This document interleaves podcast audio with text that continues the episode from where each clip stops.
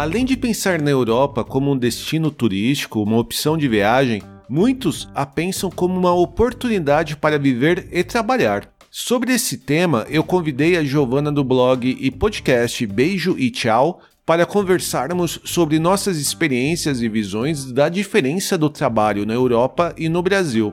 Nós falamos sobre adaptação, opções de trabalho, de emprego, trabalhar com serviço de atendimento ao público e a oportunidade de melhoria de uso da língua e conhecimento da cultura local. O meu nome é Edson Amorina Júnior e este é o podcast do blog Ligado e Viagem.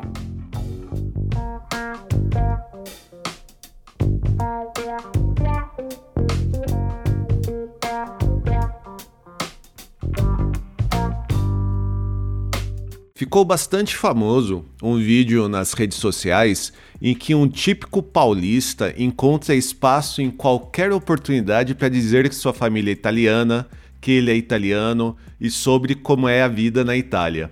E não é que hoje nós vamos conversar com uma jornalista paulista do interior de São Paulo, bisneta de italianos e que hoje mora na Itália?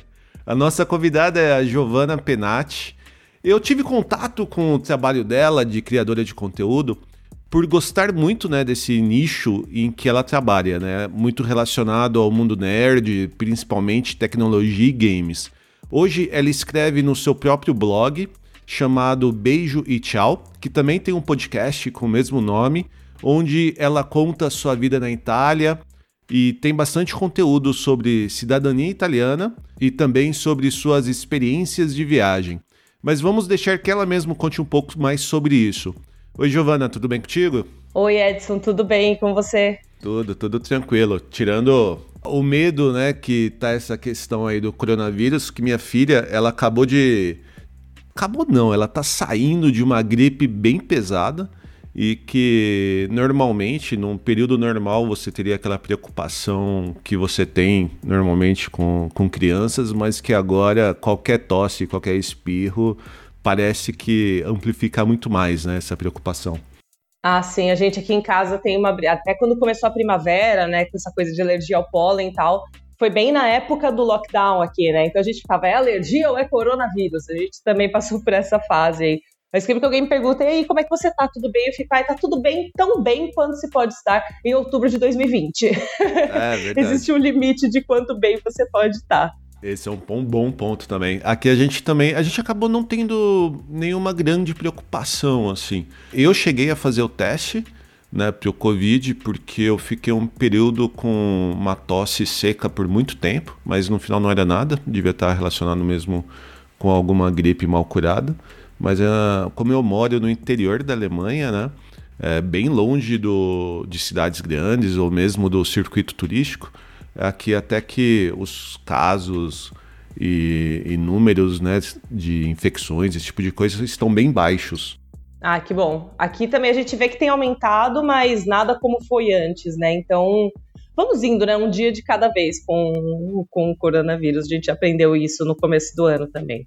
É, é, é isso não, não, tem, não tem muito o que fazer. O engraçado é assim, porque esse podcast né, do meu blog, inicialmente eu comecei a gravar alguns episódios contando só a minha experiência. Então eram episódios mais curtos, onde eu falava de uma viagem que eu fiz, ou mesmo algumas dicas ou experiências de, de vida aqui na Alemanha. Aí, no, agora em 2020, eu decidi abrir né, e convidar pessoas, seja blogueiros de viagem ou, não, né, outras pessoas que tivessem alguma experiência relacionada à viagem.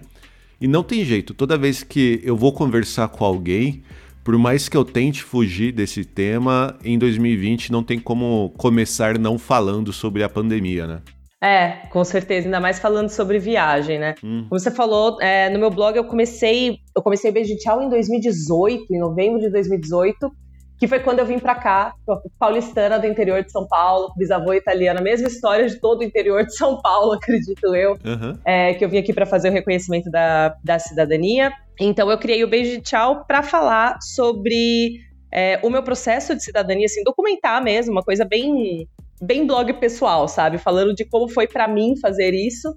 E também para falar sobre viagem, falar sobre como é a vida aqui na Itália tal. Então ele tem um, um lado assim bem documental, é, bem blog pessoal mesmo, apesar de ser por mais que seja um blog pessoal, a gente quer ajudar as pessoas também, né, com experiência, ainda mais esse processo de cidadania que é sempre tão particular, cada pessoa faz de um jeito, cada lugar faz de um jeito, é sempre muito difícil. E também falando de viagem, né, acho que é muito gostoso falar de viagem, a gente gosta muito de ouvir história de viagem, de contar a história. É, e daí que veio a ideia do podcast Beijo Tchau também, que ele é um podcast bem focado em história de viagem. Então, toda semana é, vai um convidado, enfim, uma pessoa chega para dividir uma história de viagem, assim, bem o, um acontecimento da história, sabe? Então, por exemplo, a gente já teve é, uma amiga que, o casal de amigos, que ele teve um, uma situação super complicada de saúde na lua de mel deles da Disney. É, a gente já teve uma situação que aconteceu comigo quando eu estava em Verona, que eu fui escrever cartas para Julieta e depois ah, não vou dar esse spoiler, não. Você vai ter que ir lá ouvir, porque essa história é boa. Mas, enfim, então, assim, são sempre histórias muito um acontecimento durante uma viagem, que acho que isso faz a gente refletir sobre como uma viagem não quer só uma viagem, né? não quer você estar em um lugar e ver coisas bonitas. Sempre tem outras coisas que acontecem, tem é, outros significados para tudo que você vive. Então, é meio que buscando esse lado mais como é que eu posso dizer, menos palpável, digamos assim, sabe? Em vez de 10 lugares para você ver em tal lugar, é, em tal cidade, você pensar em o que você vai sentir estando nessa viagem, né? Nesse lugar, o que, que você pode aprender. Então, eu tento ir sempre para esse lado um pouco mais um pouco menos, menos papum, digamos assim, de, de viagem em todos os meus conteúdos, seja no blog, no, no YouTube eu falo um pouco mais sobre vida na Itália. Enfim, estamos em todas as redes, basicamente, né? Blog, YouTube, Instagram, podcast, onde você me procurar, eu provavelmente vou estar lá. É, eu estava dando uma olhada no, no seu blog, eu também passei um pouquinho pelo seu podcast. E eu vi isso mesmo, que é, você acaba fugindo muito dessa estrutura de blogs de viagem que só escreve sobre dicas onde ficar, o que fazer, os 10 mais. Você acaba focando muito mais em textos de experiência, né? Isso. Tirando a questão da cidadania, que ali você acaba contando a sua experiência e também dando algumas orientações mais práticas, né? É, de cidadania mesmo eu já não escrevo há mais de um ano, porque desde que eu terminei meu processo, não tem mais o que eu falar, não tem mais muito o que contar. Tem um ou outro post que eu quero falar sobre é, a permissão do meu marido para morar aqui, mas sobre a cidadania em si, é, apesar de ser um assunto que muita gente acaba encontrando blog, acaba encontrando meus perfis por causa disso, é um assunto que no blog mesmo eu já não tenho mais o que falar sobre ele, né? Então é como você falou, assim, eu acho muito legal post de roteiro de viagem, né? Onde ficar, onde comer e tal. Mas não é meu foco, acho que tem pessoas que fazem isso muito melhor do que eu na internet, então é isso que você falou, eu gosto mais de pensar na experiência mesmo. E até pensando um pouco nessa questão de cidadania italiana, é interessante que quando nós, né, brasileiros, acabamos pesquisando e olhando como é a vida aqui na Europa, a gente acaba olhando bastante coisa, né? A gente vê como que é a experiência de vida, como que é o custo, como são as cidades, e a gente acaba também falando como é trabalhar aqui, né?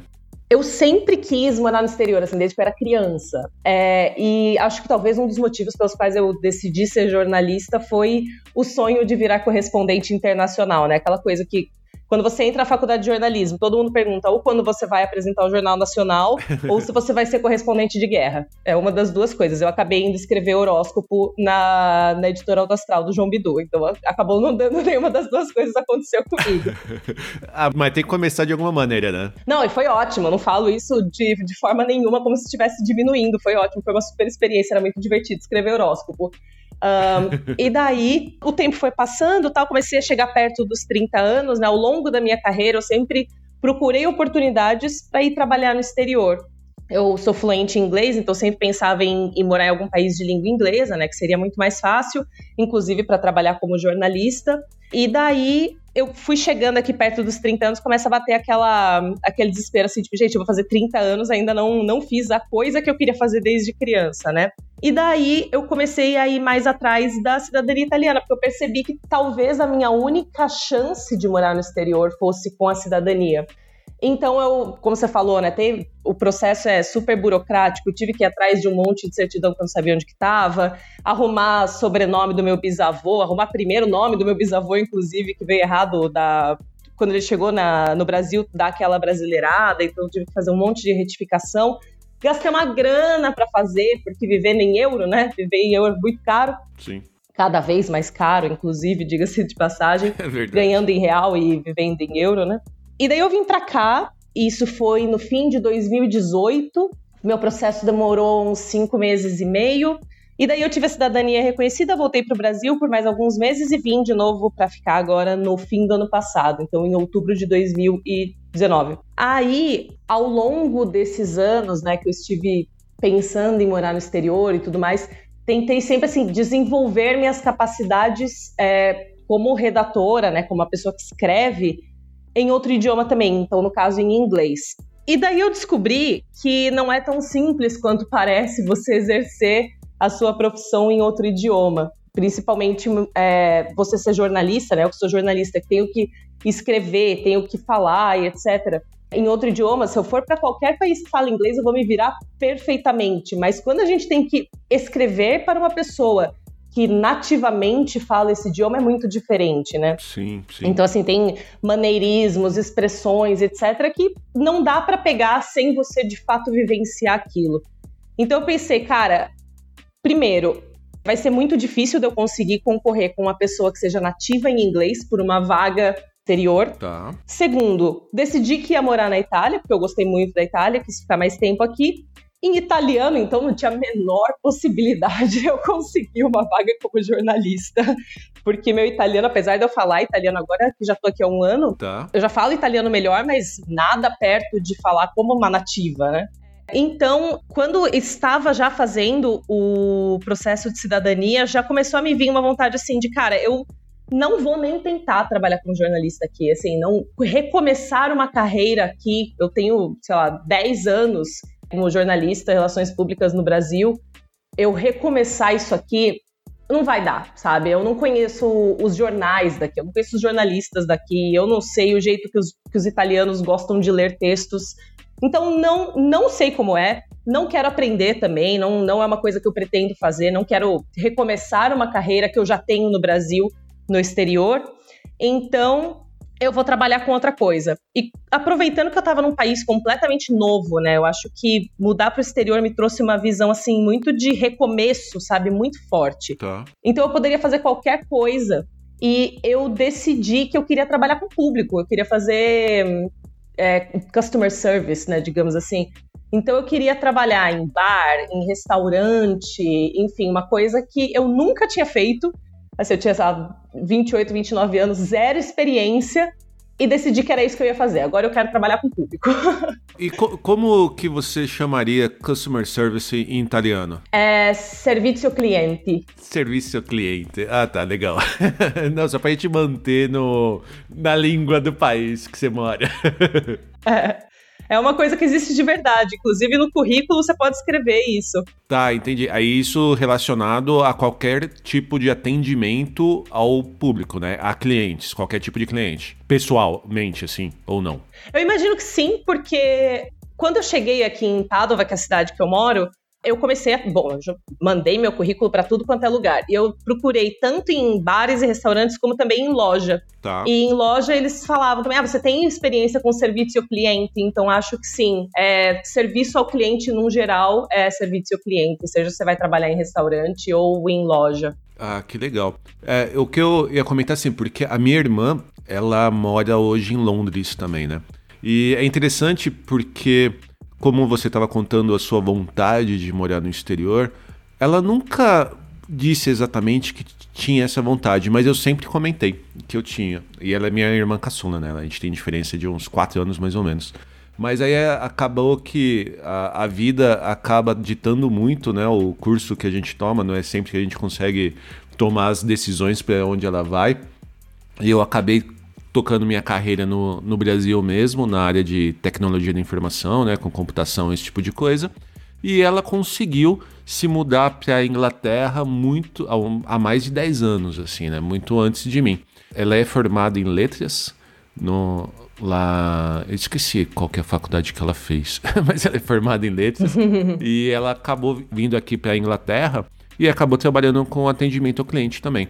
Então ela trabalhava não só como garçonete, restaurante, bares, mas também trabalhava também em eventos, em buffet, recepção, né, de festas, esse tipo de coisa. Uhum. E é interessante porque é um tipo de trabalho, né, um tipo de oportunidade de você viver fora de onde você normalmente viveu a vida inteira, que acaba até facilitando um pouco a questão de adaptação porque você acaba tendo contato com muita gente, né? Você acaba evoluindo conversação, você acaba vivenciando, acaba passando por algumas situações e que acaba fazendo com que você evolua muito como viver num lugar novo, né?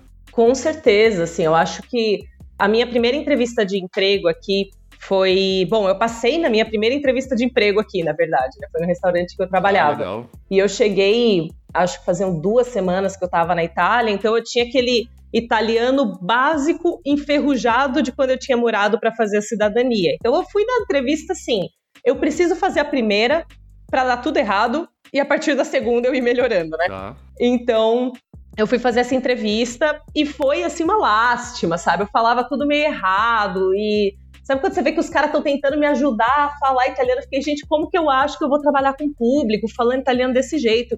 Aí terminei a entrevista e o cara que fez a entrevista, que no fim acabou sendo meu chefe, né?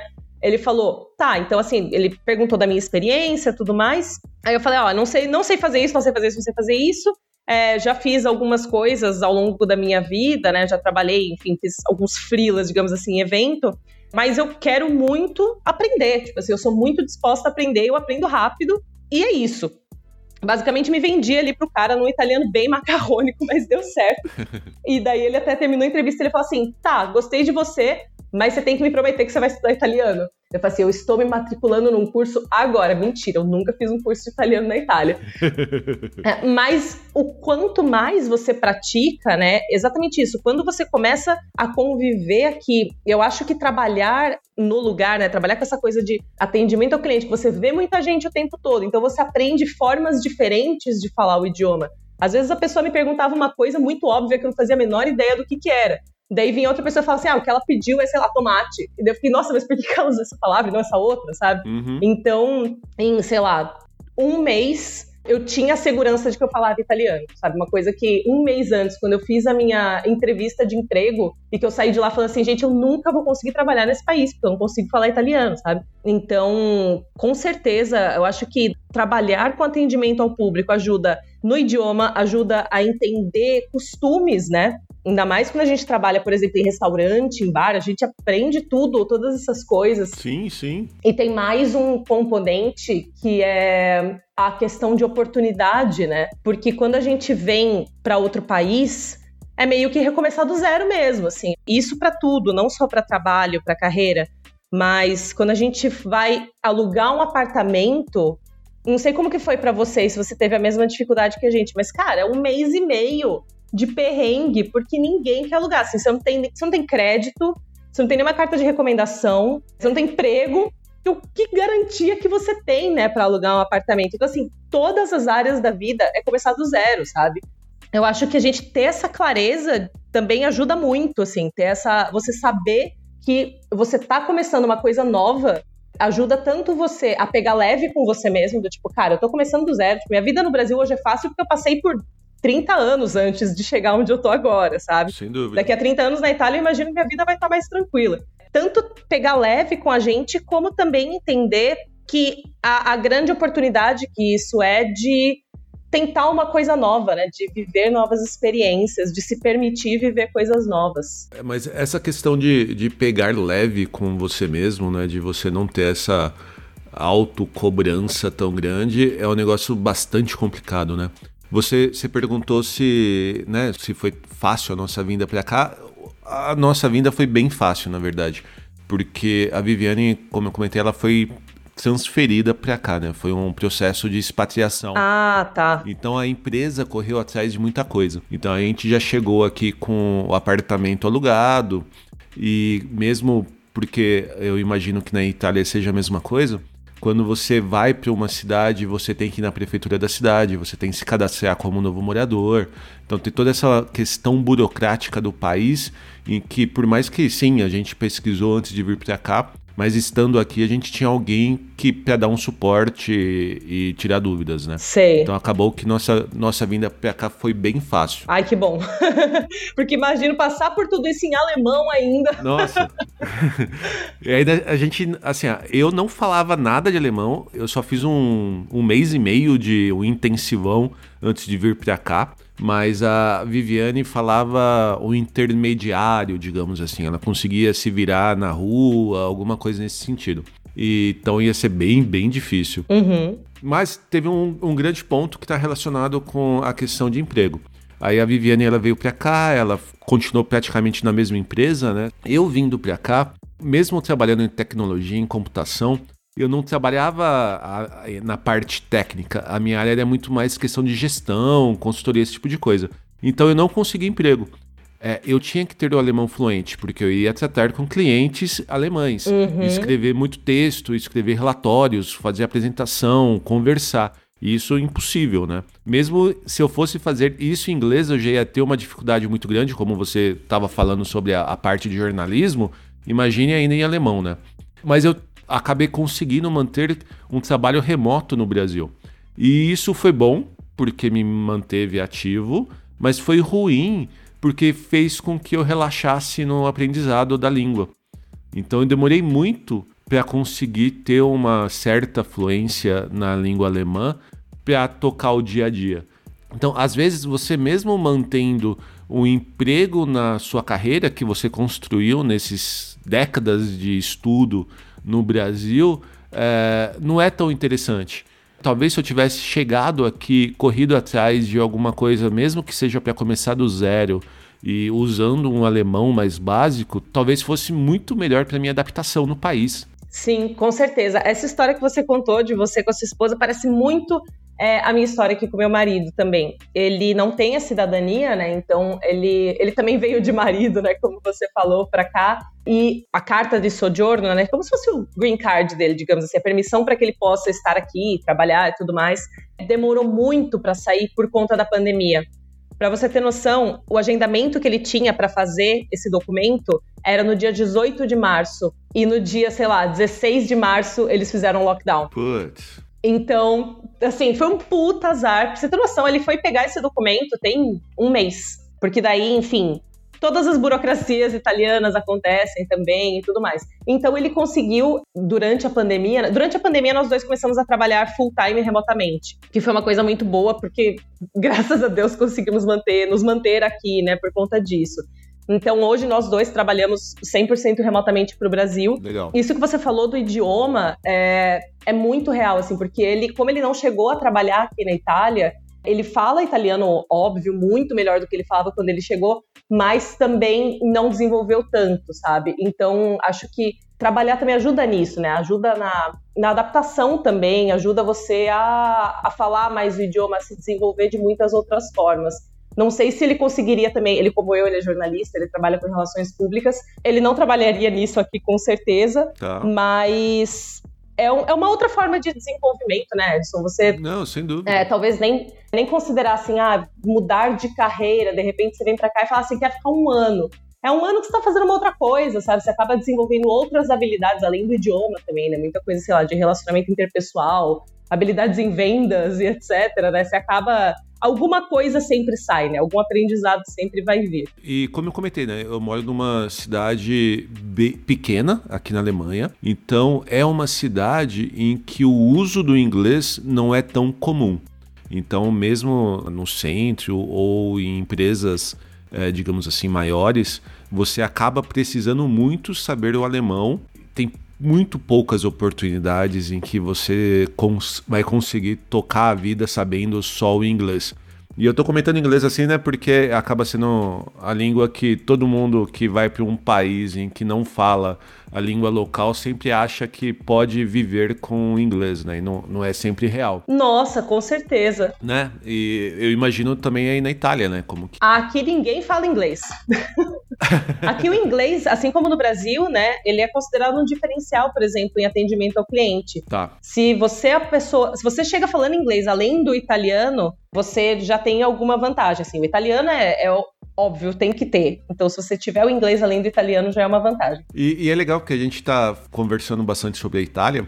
E aqui na cidade, que eu moro numa cidade chamada Ettlingen, que é uma cidadezinha que tem 35 mil habitantes, mas ela fica a 20 minutinhos, 10 quilômetros de uma outra cidade maior, que é a cidade de Karlsruhe. Que é, seria como, sei lá, você morar em Osasco do lado de São Paulo, assim, né? Uhum. Vira praticamente uma grande cidade. E não tem muito brasileiro pra cá, mas os brasileiros que tem aqui, eles acabam encontrando oportunidade de trabalho basicamente em cabeleireiro, né? As mulheres acabam trabalhando nessa questão de atendimento às mulher, outras mulheres brasileiras ou mesmo alemãs, nessa questão de, da parte de, de atendimento de beleza, alguma coisa nesse sentido, e sorveterias italianas.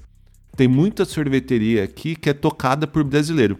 Então, se você não fala a língua alemã tão bem, basicamente são esses dois tipos de trabalho que você consegue. Aí, fora isso, se você já tem um, um alemão digamos assim, nível intermediário, você já consegue alguns outros trabalhos, mas ainda assim no atendimento ao público. E é uma forma interessante de você talvez planejar uma evolução de, de carreira, digamos assim, né? Você trabalhando primeiro com brasileiros, depois você vai trabalhando com público em alemão e daí toca a vida para frente, né? Sim, é, eu acho que você comentou uma coisa do, sobre o idioma, eu acho que é importante a gente, indo morar em um país que não fala o nosso idioma nativo também, saber que, como eu tinha falado, de pegar leve com você mesmo, então assim, não tem como você chegar num país esperando ter a mesma, o mesmo padrão de vida, digamos assim, que você tinha no Brasil, onde você tem, sei lá, uma carreira de repente de 10, 15 anos, você vai chegar aqui onde você não conhece ninguém, você, te, você sabe, obviamente, fazer o, o, seu trabalho, né, o seu ofício, você tem uma carreira no Brasil, mas assim, é outro idioma, então não tem como. Mas quanto mais você trabalha aqui, mais você desenvolve seu idioma, mais você cria contatos e tudo mais, mesmo que você não comece na sua área, mais oportunidades vão surgindo, porque oportunidades melhores, no geral, aparecem, claro, quando você fala melhor o idioma, quando você conhece mais gente e tudo mais. É a mesma coisa que acontece no Brasil, né? Se parar pra pensar. A gente só não pensa no idioma porque a gente já fala português. Sim.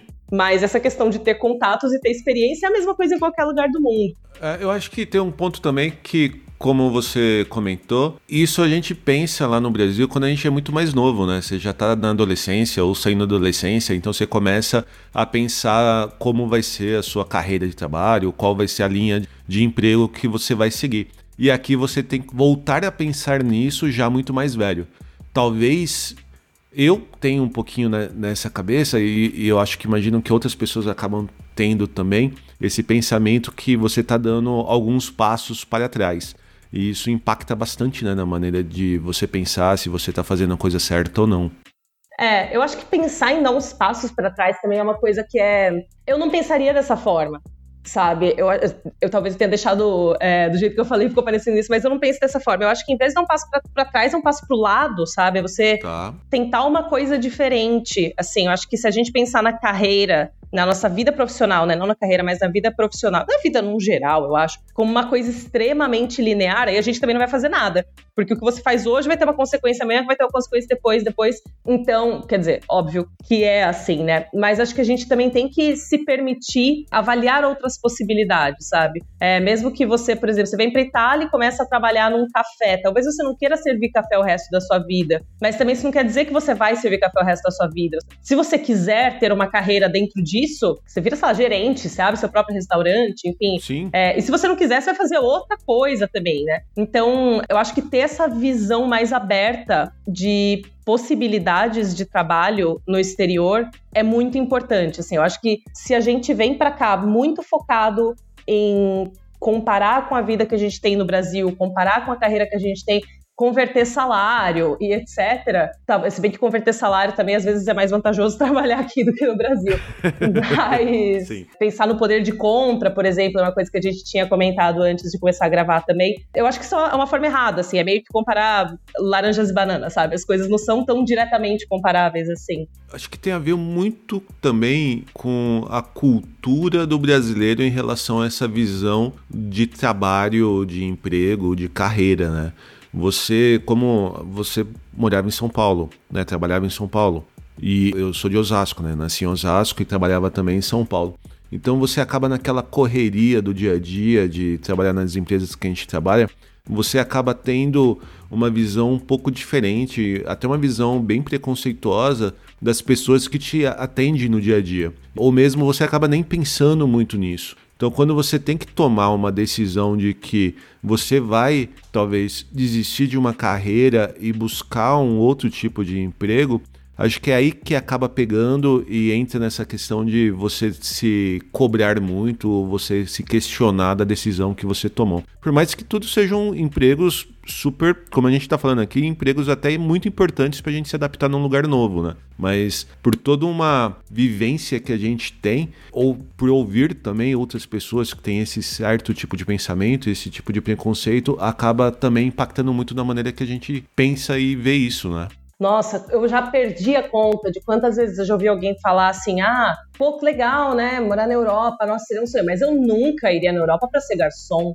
Nossa, eu tenho MBA, como que eu vou para a Europa para fazer faxina? Isso é um negócio me deixa tão brava, sabe? Porque esse tom que a pessoa fala, né? Isso diz muito sobre como ela vê essas profissões. Como se assim, ah, eu, eu sou muito melhor do que isso, né? Como se uma coisa fosse melhor que a outra. Eu acho que Bom, quem, quem tem esse tipo de visão nem, nem conseguiria, Sim. sendo muito sincera, assim, não conseguiria vir para cá, não conseguiria trabalhar por um problema próprio, né? A pessoa que não, não respeita uma outra profissão não vai fazer essa profissão, sabe? Não vai ver isso como, de repente, o primeiro passo para ela estar tá aqui, começar a se, a se inserir na cultura, começar a aprender mais idioma, conhecer mais gente, de repente, mais para frente, mudar de área, fazer o próprio negócio, enfim.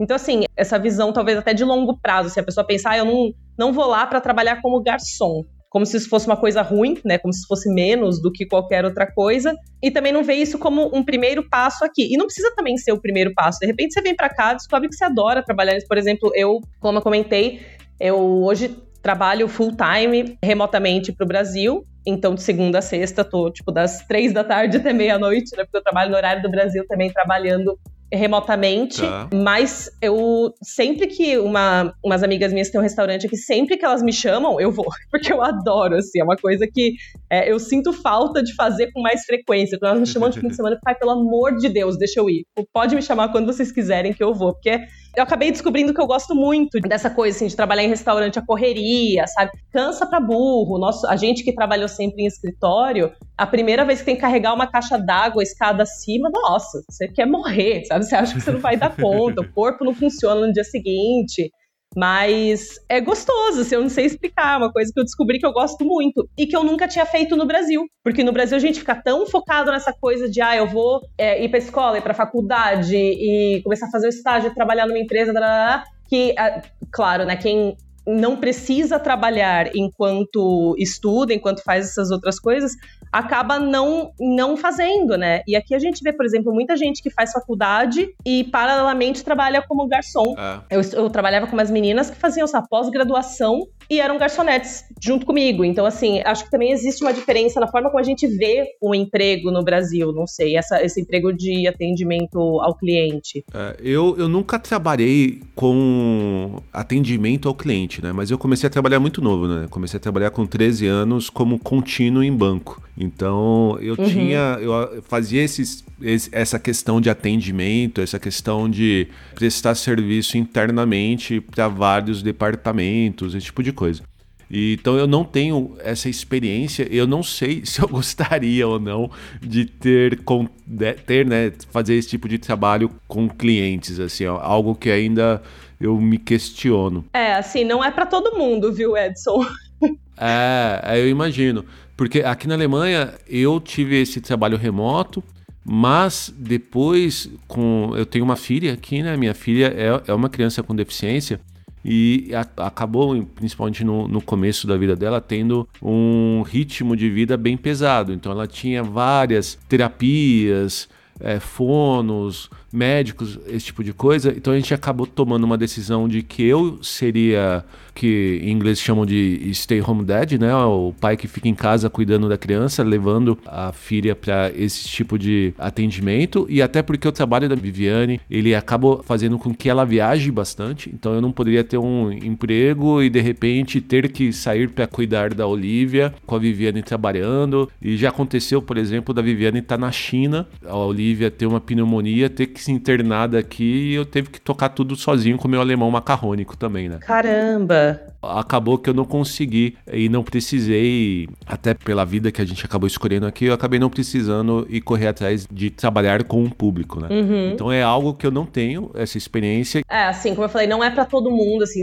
exige muito, exige muito do corpo, né? O corpo não tá tão acostumado, por exemplo, a ficar oito horas em pé, oito horas em pé andando, carregando bandeja, sabe? A gente não tá acostumado com isso. Sim, imagino. Também exige muito da cabeça, sabe? Em termos de você ser, estar oito horas sendo social sociável e sorrindo e agradando todo mundo, tem dia que isso é exaustivo, assim. Nossa, imagina. E acho que também é, depende do seu estilo de vida, né? A gente aqui ainda bem que consegue conciliar isso, mas tem gente que de fato não, não consegue, assim, não tem, não cabe na, no resto da vida, né? Ainda bem que existem outras formas de trabalho também, né? No, tanto no exterior quanto remotamente, enfim, que permitem que a gente consiga encaixar tudo. Não, verdade. Uma outra coisa interessante que está até relacionado com essa questão de como é a vida aqui na Europa é que um trabalho de atendimento ao público ele não é menos valorizado que outros tipos de trabalho aqui na Alemanha, por exemplo, ou mesmo em outros países da Europa que eu tive contato. Então, essa questão de você ter um salário que vai te dar uma boa vida, que até mesmo te dá a oportunidade de também viajar, ter outros tipos de prazeres, em comparação, né, em referência a um emprego num escritório, essa diferença não é tão grande, né? Sim, com certeza. Aqui eu lembro que a primeira vez que eu cheguei, eu fiquei num Airbnb perto de Milão, que era uma casa super grande, assim, uma casa tipo, bonita, sabe? Toda bem decorada, não sei o que. Tinha uns, uns três quartos, os três eram quartos de Airbnb, então cada um tinha um tema banheiro com uma jacuzzi, assim, uma coisa. Eu fiquei, gente, é assim que as pessoas vivem na Itália, tipo, cheguei. e daí eu descobri que a dona da casa, né, de quem eu alugava pro Airbnb, ela era cabeleireira. E daí eu pensei assim, mas gente, quanto que ganha um cabeleireiro na Europa? E daí eu descobri isso que você falou, que não existe muita diferença salarial. Então a desigualdade aqui na. Bom, posso falar pela Itália, mas imagino que em toda a Europa, né? Sim. A desigualdade é muito menor porque não existe tanta diferença salarial. Aqui na Itália, não, até onde eu sei, pelo menos, não existe salário mínimo decretado por lei. Que existe um salário médio, que é o quanto as pessoas ganham trabalhando full time, né? Tá. Mais ou menos entre mil e mil e duzentos euros. E com 1.000, 1.200 euros, você consegue viver muito bem aqui, né? Porque o poder de compra, é, não, não tem como você pensar, ah, mas com 1.200 reais a minha vida seria muito diferente. Mas 1.200 euros não são 1.200 reais. Assim, o poder de compra é muito diferente. 1.200 euros acho que não é nem, sei lá, 4 mil reais. O equivalente ao poder de compra talvez não seja nem isso. É, na verdade, eu falei 4 mil porque minha cabeça ainda estava em janeiro aqui, quando o euro estava 4 reais. Eu esqueci que agora já está 6 e pouco.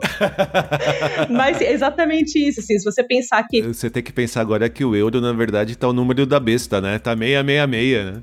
É, mais de ser quase. Meu Deus do céu, e eu aqui trabalhando. E, e daí tem essa dificuldade ainda, que eu ganho em real e, Ai, e gasto em euro, verdade. e vivo em euro. Então, assim, todo mês é uma surpresa.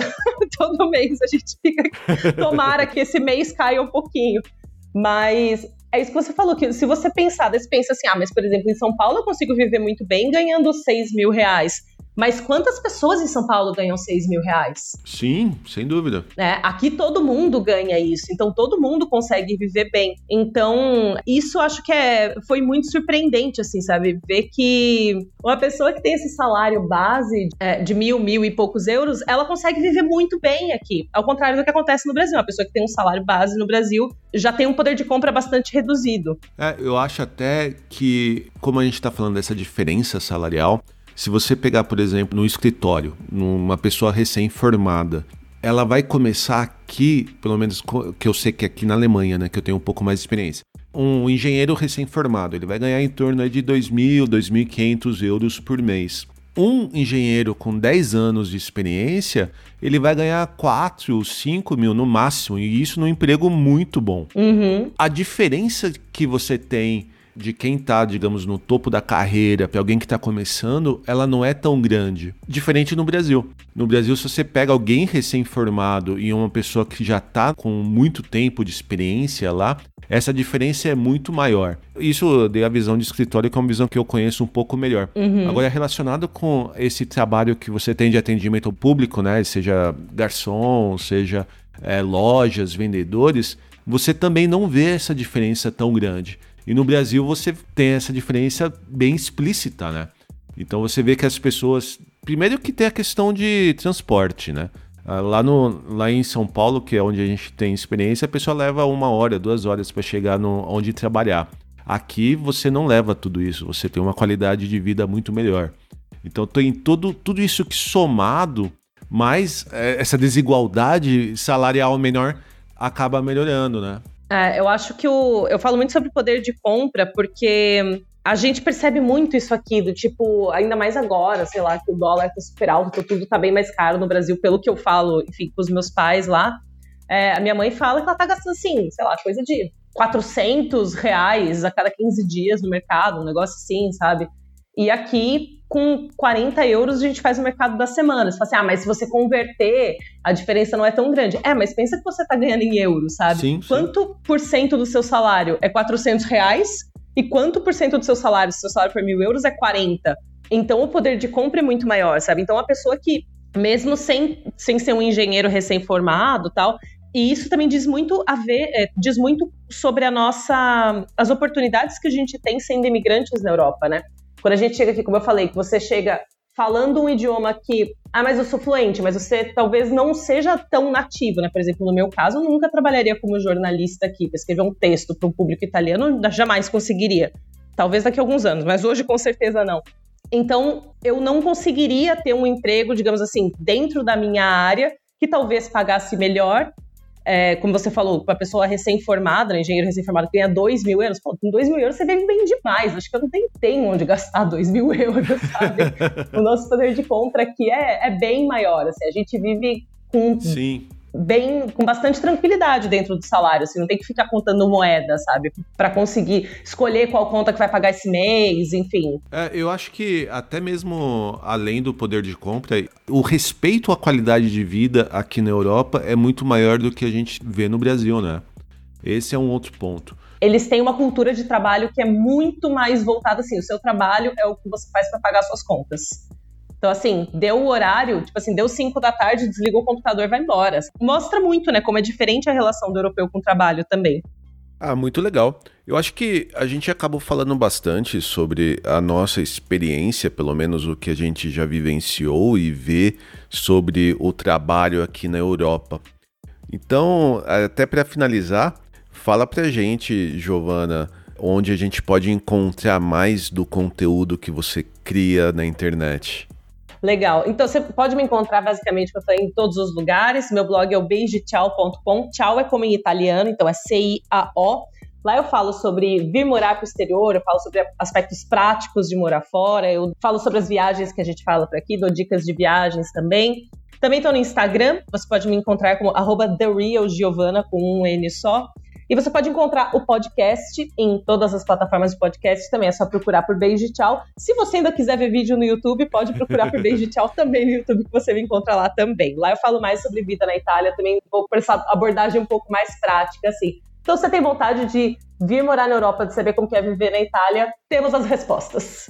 Muito bom. E obrigado pela participação. Fiquei bastante feliz com o nosso bate-papo. Ah, eu que agradeço o convite, foi super legal. Acho que é importante a gente falar também sobre esse aspecto prático, né, de vir aqui falar sobre trabalho, para até dar uma segurada na expectativa da galera que vem para cá.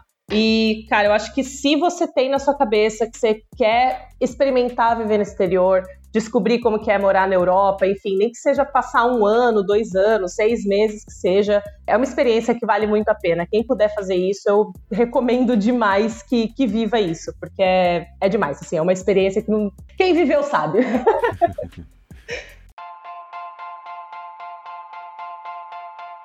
Eu espero que nosso bate-papo sobre nossa experiência de trabalho na Europa tenha ajudado você a entender mais sobre suas diferenças ou pelo menos trazido um pouco de curiosidade e informações sobre esse tema. Na descrição deste episódio e no post lá no blog ligareviagem.com.br, eu incluí os links para o blog, podcast e redes sociais da Giovana, além de outras dicas de viagem. E para continuar a ouvir novos episódios e encontrar aqueles que já publicamos, não deixe de assinar o Ligado e Viagem no seu app de podcast preferido do iPhone ou Android, como Spotify, Deezer e Amazon Music. Você pode ajudar a gente a continuar contando nossas histórias e dicas de viagem por aí, compartilhando esse episódio com seus amigos ou mesmo comentando em nossas redes sociais. Nós somos Ligado e Viagem no Instagram, Facebook, Twitter e Pinterest. Já se você quiser falar diretamente com a gente, envie um e-mail para podcast@ligadeviagem.com.br.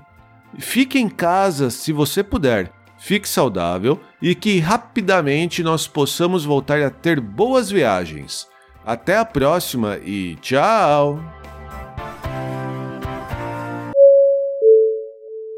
Ladies and gentlemen, we hope that you have enjoyed your flight and that we shall have the pleasure of looking after you again.